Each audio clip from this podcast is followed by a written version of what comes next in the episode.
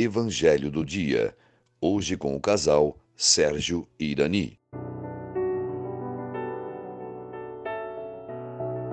Prezados irmãos e irmãs, bom dia, paz e bem. Hoje, quinta-feira, dia 3 de dezembro, o Evangelho é de Mateus, capítulo 7, versículos 21, 24 a 27.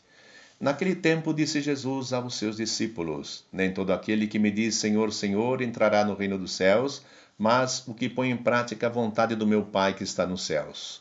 Portanto, quem ouve estas minhas palavras e as coloca em prática é como o homem prudente que construiu sua casa sobre a rocha.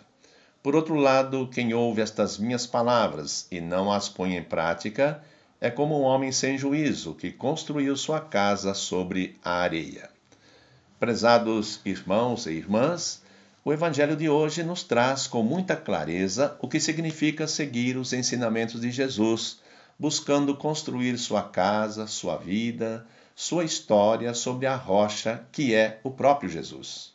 Edificar a casa sobre a rocha significa ser um discípulo que ouve e coloca em prática o que aprendeu, não que age com imprudência e superficialidade. A obediência é o sólido fundamento para que se possa resistir às tempestades da vida. Já dizia Santiago: a fé sem obras é morta.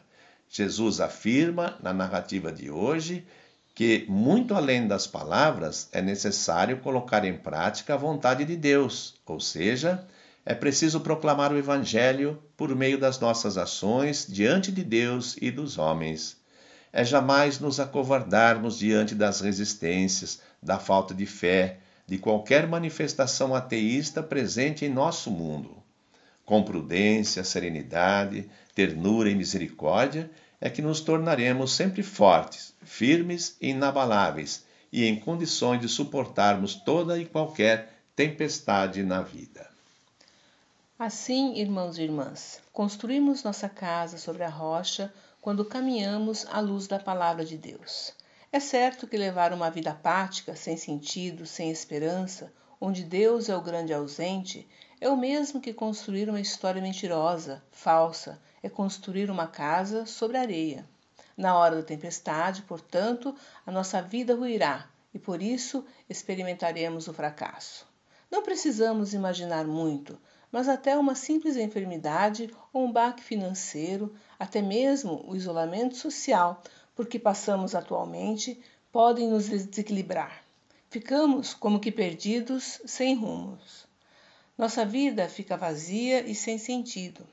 Peçamos, portanto, a Deus, através da verdadeira oração, a graça de permanecermos fiéis à Sua palavra e reconhecermos que o verdadeiro e único sentido da vida está em Jesus, o Filho de Deus que entregou sua vida por todos nós. Que neste tempo do advento preparemos nosso coração para receber Jesus e que tenhamos humildade diária de pedir: Venha a nós o vosso reino, ó Pai. Livra-nos de todo mal. Ajude-nos a transformar os ensinamentos de seu Filho Jesus em norma de vida. Assim, estaremos fazendo a tua vontade.